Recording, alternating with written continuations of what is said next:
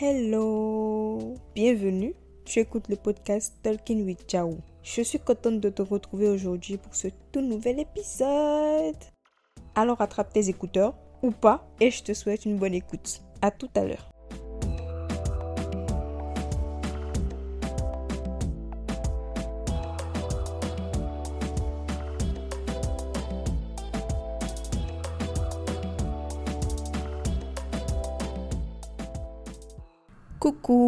J'espère que tu vas bien. Moi ça va, ça va comme ça peut aller. Mais ce soir spécialement, je suis de très très très très bonne humeur. Parce que tout à l'heure, je suis allée voir un bébé. Pas n'importe quel bébé, mais celui qui est su, c'était un bébé. Et ça m'a fait, fait plaisir, m'a mise de bonne humeur de voir un bébé. Ça a été le highlight de ma journée. Voilà. J'espère que toi aussi ça va. Même si t'as pas forcément vu de bébé, j'espère que ça va. Je pense que tu as dû le deviner au titre de l'épisode. Euh, cet épisode sera juste un récapitulatif de l'année 2023 pour moi. Ça ne veut pas dire que je vais forcément faire un récap chaque année, mais 2023 a été une année spéciale pour moi. Donc ça mérite quand même que je fasse un petit bilan. Donc on va commencer par la musique, comme d'habitude. Déjà j'ai mal parce que tout à l'heure j'ai écouté une chanson de Warren Saada. Un extrait d'une chanson de Warren Saada sur TikTok. J'aime pas les mots. on dirait toujours j'abuse mais je n'aime pas les mots. J'aime tellement, j'aime tellement que j'ai regardé le TikTok plus de dix fois. Le problème, c'est que la chanson n'est pas encore sortie. Donc c'est pas ça que je vais te faire écouter aujourd'hui. Mais ça me fait mal.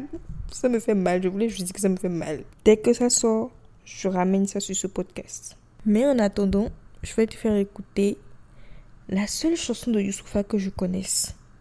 La seule chanson que Youssoufa ait faite tout seul et que je connaisse. À part ça, je connais d'autres chansons qu'il a faites avec. Euh, je pense qu'il y a une chanson qu'il a faite avec Hiro et une autre qu'il a fait. Oui, il a refait euh, Rossignol avec euh, Singila. Mais j'ai jamais vraiment écouté Youssoufa en tant que Youssoufa, sauf pour une chanson. La chanson qu'il a faite pour son fils et qui s'intitule Mon roi. D'abord, je vais te faire écouter et ensuite, on va parler de ce que j'aime de cette chanson et de ce que cette chanson me fait ressentir.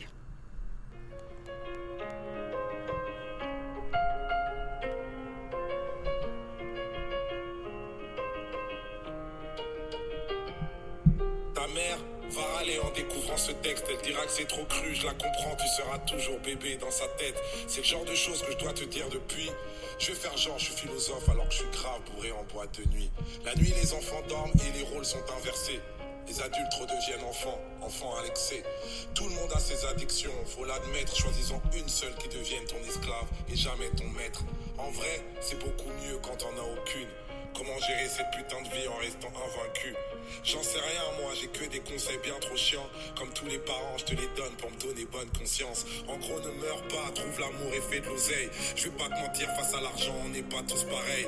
Vu que c'est pas en travaillant dur qu'on devient riche en vrai. Sinon, toutes les daronnes africaines seraient millionnaires. On te dira, l'argent fait pas le bonheur.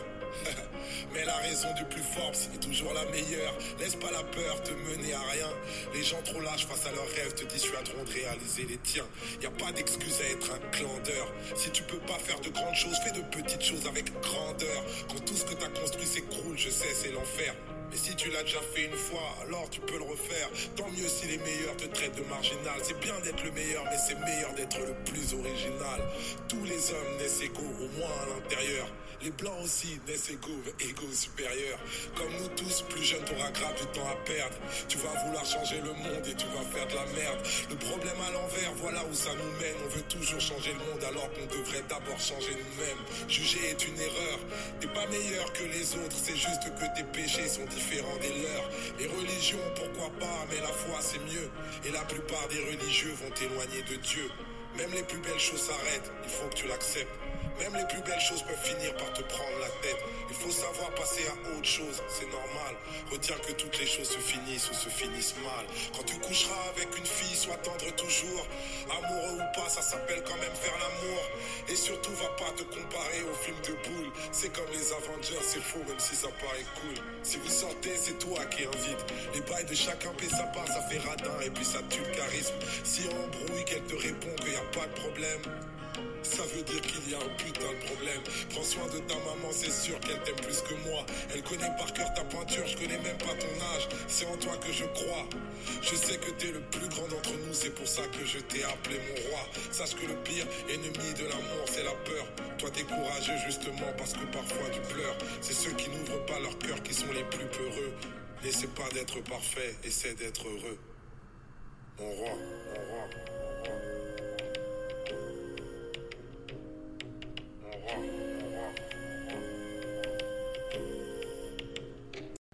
Est-ce que j'ai besoin de beaucoup parler? Non, mais je vais parler quand même. Ce que j'aime de cette chanson, c'est déjà qu'il valorise son enfant. Genre vraiment le petit, je veux pas dire qu'il est placé sur un piédestal, mais il est centre dans la chanson. Il est, la chanson lui parle, donc il valorise son enfant. Et il lui transmet des belles valeurs d'empathie, d'amour, d'amour envers lui-même, mais aussi d'amour envers les autres. Il lui transmet aussi des valeurs de masculinité saine. C'est la partie où il dit qu'il peut pleurer, qu'il peut se cogner la tête et recommencer, c'est pas grave. Qu'il n'a pas besoin de blesser des femmes pour euh, affirmer sa masculinité, tout ça, tout ça. Et il lui apprend aussi qu'il n'est pas obligé de ressembler à tout le monde. Et il a une belle façon de lui parler de suprématie blanche sans le diminuer en tant qu'homme noir. Et il lui apprend aussi qu'il devrait d'abord se remettre en question avant de vouloir changer le monde. Et il fait tout ça avec beaucoup d'affection et beaucoup d'humilité. Ce qui fait que c'est une très très belle chanson. Franchement, pour moi, c'est une très belle chanson que je pourrais facilement faire écouter à mes enfants si j'en ai. Depuis même le ventre.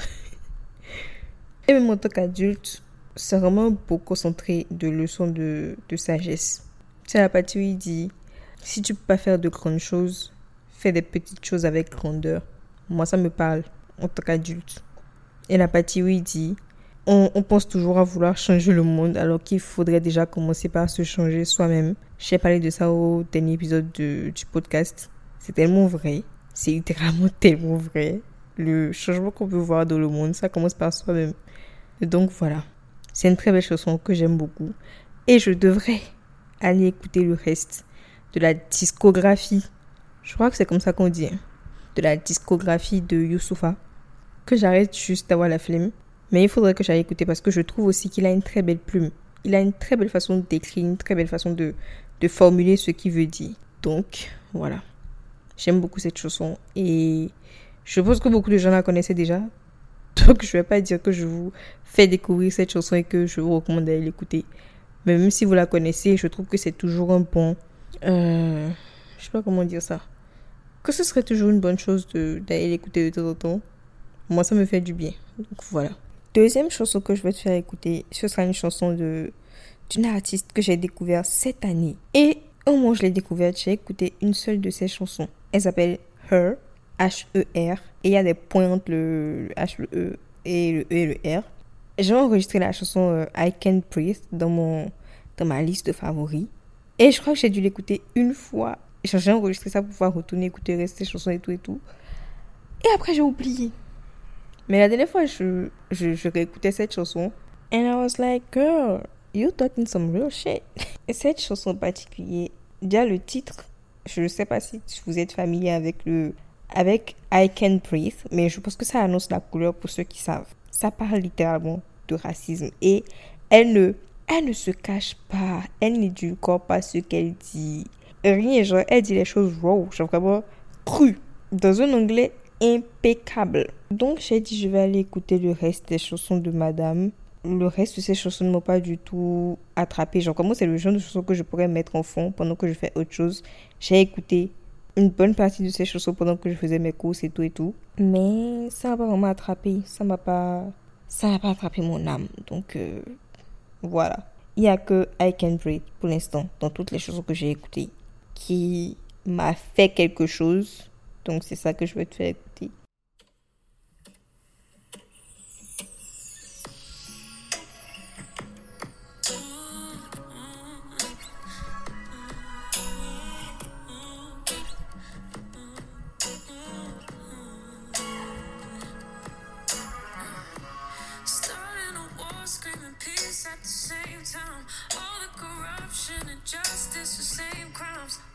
surprise.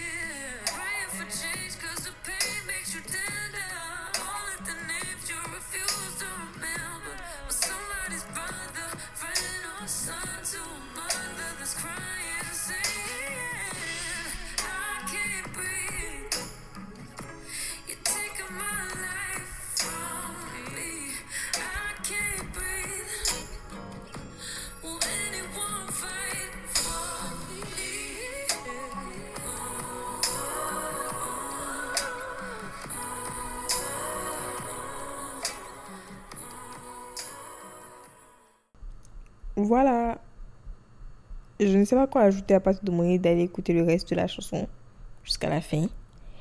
Et te demander aussi si tu as envie d'aller écouter le reste des chansons de, de la meuf. Parce que moi, j'aime bien sa voix. C'est juste que le reste de sa discographie, jusque-là, ne m'a pas vraiment attrapé. Parce que c'est. Enfin, c'est pas comme si j'aime pas les chansons de tous, mais c'est un peu trop doux, trop. Oui, ça m'a pas. Ça m'a pas. euh, ça n'a pas attrapé mon âme. Mais je sais qu'il y a, d'autres personnes qui pourraient aimer. Donc, si jamais tu as envie, voilà, écoutez, moi, rien que le fait que c'est une meuf qui parle de politique, moi, ça m'a déjà fait l'aimer. Donc, voilà. Aujourd'hui, je n'ai pas de film ou de série à te recommander. J'ai pas rien de truc qui m'a vraiment marqué dernièrement. Donc, euh, on passe à autre chose? oui, on avance. On passe, à, on passe au bilan de 2023. Je vais faire ça en trois parties. Je vais euh, faire le bilan déjà par rapport à ma santé mentale. Ensuite, par rapport à ma vie professionnelle. Et enfin, par rapport à mes relations en général. Par rapport à la santé mentale, 2023 a très mal commencé pour moi parce que j'étais en dépression. Oui, on y va direct comme ça. on n'édulcore pas les choses. J'étais en dépression. J'étais précisément quand euh, on est passé du 31 décembre 2022 au 1er janvier 2023. J'étais à Lomé avec mes parents, mes soeurs et des amis. Enfin, des amis à mes parents et leurs enfants qui sont aussi des amis, des amis à moi du coup. Et j'allais pas bien. J'étais, à ce moment-là, j'avais, j'avais passé une semaine, je crois, déjà avec ma famille. Et j'étais déjà fatiguée mentalement. J'étais vraiment à bout. Parce que je suis rentrée, je suis rentrée avec certaines attentes par rapport à la relation que j'ai avec mes parents, avec mon père en particulier. Et je suis partie là-bas me cogner à un mur. Ce qui m'a secouée et l'interaction négative, en interaction négative, j'ai fini en dépression quand on est passé de 2022 à 2023. Et la seule chose qui me, la seule chose qui me permettait de look forward, de, oh purée, comment dire ça?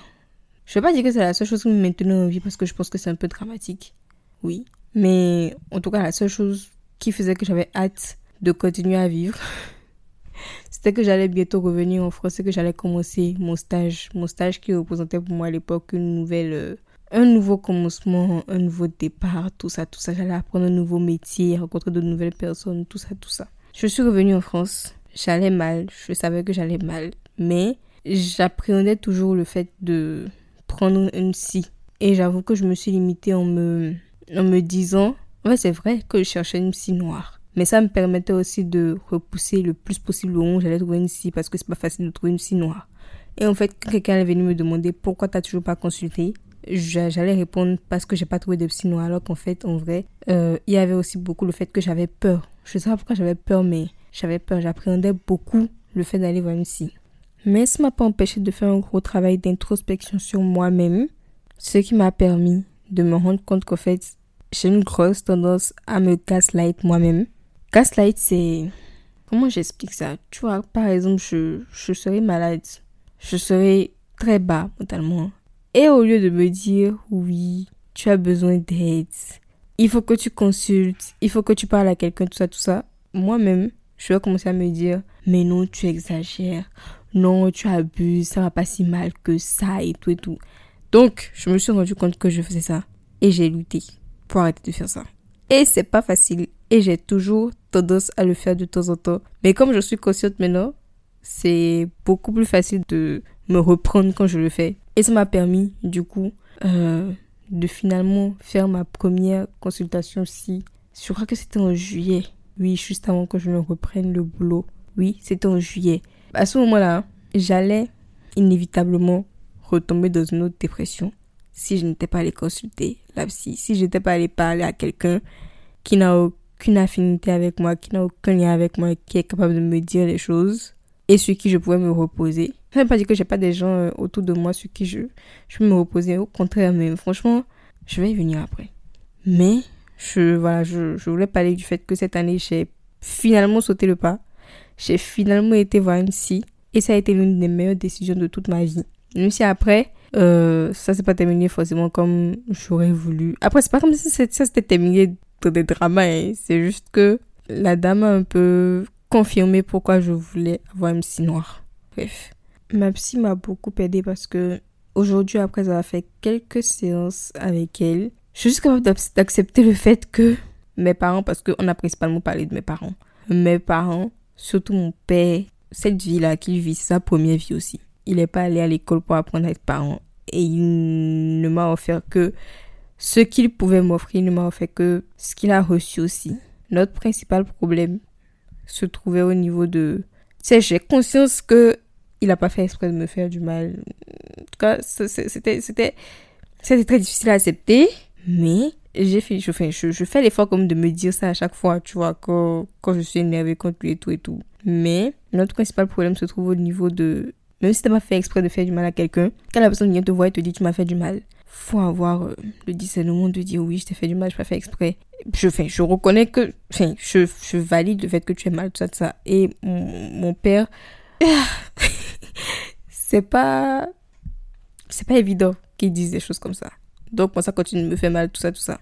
Mais en même temps, la façon dont je, je lui présentais les choses, la façon dont je lui parlais, dans le but qu'il reconnaisse qu'il m'a fait du mal, c'était pas la bonne. Après, ma psy m'a montré une meilleure façon de m'exprimer, de m'exprimer, pardon, que j'ai testé. Ça n'a pas forcément marché, mais, mais je suis quand même contente d'avoir fait comme je peux. Je sais pas si tu vois ce que je veux dire. Je suis quand même contente d'avoir fait de la, de la façon la plus saine possible le travail de mon côté tu vois. Et même si les choses ne vont pas forcément de la façon idéale que moi je m'étais imaginé dans ma tête, entre mes parents et moi, entre mon père et moi en particulier, ça va déjà beaucoup mieux par rapport à il y a un an, par rapport à il y a même quelques mois. Donc pour ça, je suis déjà reconnaissante. Je suis très, très, très, très, très, mais alors très contente d'avoir fait ce travail-là cette année. Je suis très contente d'être allée voir une sister d'avoir passé ce cap-là. Après, il y a d'autres aspects de ma santé mentale sur lesquels je vais revenir. Mais c'était ça, globalement, pour euh, ma santé mentale. Maintenant, on passe à la vie professionnelle. 2023, ça a été l'année de la consécration de mes cinq années d'études, mes cinq années de calvaire. Bref, en 2023, je suis devenue ingénieure, enfin, officiellement. Et j'étais contente, bien évidemment. Mais ce qui m'a rendue le plus heureuse, ce n'est pas le diplôme, c'est pas, même si je suis pas encore diplômée, ça c'est encore une autre très longue histoire. C'est pas le diplôme, c'est pas le fait d'être ingénieur, c'est le métier que j'exerce dans l'entreprise dans laquelle j'exerce ce métier-là et dans l'équipe dont je fais partie. Je ne sais vraiment pas d'où est-ce que je sors la chance qui m'accompagne là, mais c'est une dinguerie. C'est vraiment une dinguerie. c'est une dinguerie. Je, je, ne sais pas, je, je ne sais pas quoi utiliser comme mot pour qualifier à quel point j'ai de la chance. Et je suis consciente, je, suis pleinement consciente. Je suis arrivée, hmm, quand j'ai commencé mes études, euh, enfin, pas quand j'ai commencé mes études, parce que j'ai commencé mes études au Bénin en 2018, mais quand je suis arrivée en France en 2020, la première entreprise qui m'a intéressée, Même si à ce moment-là, je n'étais pas encore dans la logique, enfin, je n'avais pas encore accepté dans ma tête le fait que j'allais travailler dans le BTP. La première entreprise qui m'a plu, parce que j'ai vu l'une de leurs réalisations, je me suis dit, purée, voici le genre de projet sur lequel j'aimerais travailler. La toute première entreprise qui m'a fait de l'œil, et à ce moment-là, j'aurais jamais imaginé que je serais prise dans cette entreprise. C'est là que je travaille aujourd'hui et je suis choquée. Parfois, je suis là, je, je me pose, je me dis, purée. En plus, je suis arrivée, je suis arrivée là, pas par hasard, mais c'est que là où j'ai fait mon avant-dernier stage, la dame, elle m'aimait bien. Elle aimait bien mon travail, donc elle s'est dit qu'elle allait me recommander. Et il s'est fait que par hasard, du coup, elle m'a, elle m'a recommandé à l'entreprise, mais par hasard, j'ai fini sur le plus gros projet de l'entreprise, actuellement. Et je suis toujours choquée. Et aussi, le métier que j'ai fait pendant mon avant-dernier stage, c'était de la conduite de travaux. J'aimais bien, mais je, je, je savais, j'ai su au même temps que je n'allais pas pouvoir exercer ce métier-là toute ma vie. Que, voilà, c'est pas pour moi. Et mon dernier stage, celui que j'ai fait au début de cette année, c'était ma chance de tester un nouveau métier, de voir si j'aime ou pas.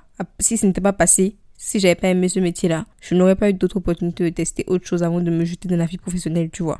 Donc, par, par chance, vraiment par chance, je suis tombée sur un projet intéressant, sur une équipe extrêmement bienveillante. Waouh, ça s'est passé tellement bien.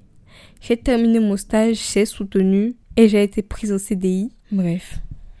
Donc aujourd'hui, je travaille juste dans une entreprise que j'aime bien, dans une équipe que j'aime bien, sur un projet que j'aime bien. Et je ne peux que rendre grâce. Je ne peux que, je ne peux que être reconnaissante à cette année pour ça. Même si l'année n'a pas de mérite dedans, c'est juste une façon de parler.